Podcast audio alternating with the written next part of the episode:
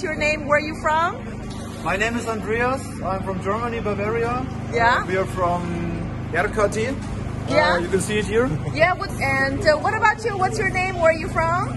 Uh, my name is Konstantin. Yeah, it's Bavaria, Germany. It's near Munich. Yeah, nice, nice. Well, it's great to start your day with a coffee from. The best coffee here, we heard about it. yes, right. I know you're also interested in our sign like this, right? Yeah, definitely. So, so uh, what does it, you know, make you feel when you see that sign?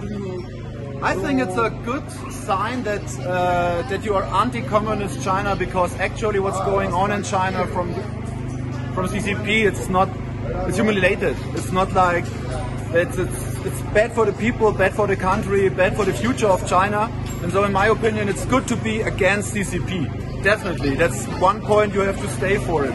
That you are against the CCP communities. It's the same with North Korea, for example. It's the same with Gaddafi, with all these fucking dictators. It's good to be against it. That's my that's my point.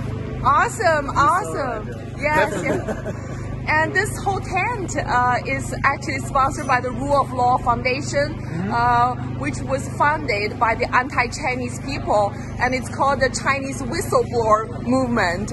They've Thank been you. whistleblowing, exposing the CCP's crimes against humanity, Right, okay, corruption, human rights atrocity. You heard about the Uyghurs concentration camp. Mm-hmm. Uh, the CCP has been killing the Falun Gong practitioners for their organs to be used for transplantation and depriving people of their religious freedom.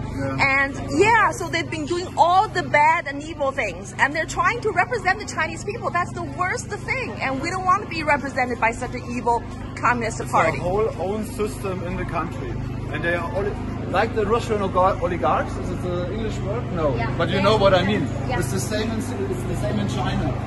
It's only um, a few thousand people. They have the rules. They have the fucking money. Yeah. And all the other guys in, Ch- in China like are suffering. have different people, good people Yeah. who want to make different all over the world. Yeah.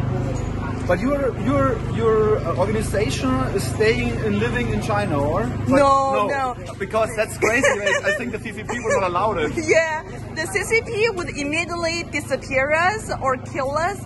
And so we're members from the new federal state of China, and we're Chinese people from all over the uh, world, except from the mainland China uh, physically, because we do have a lot of uh, followers in, inside the China, but they cannot be wearing this jacket. Yeah, Uh, because otherwise they will go to jail. Exactly. Yeah.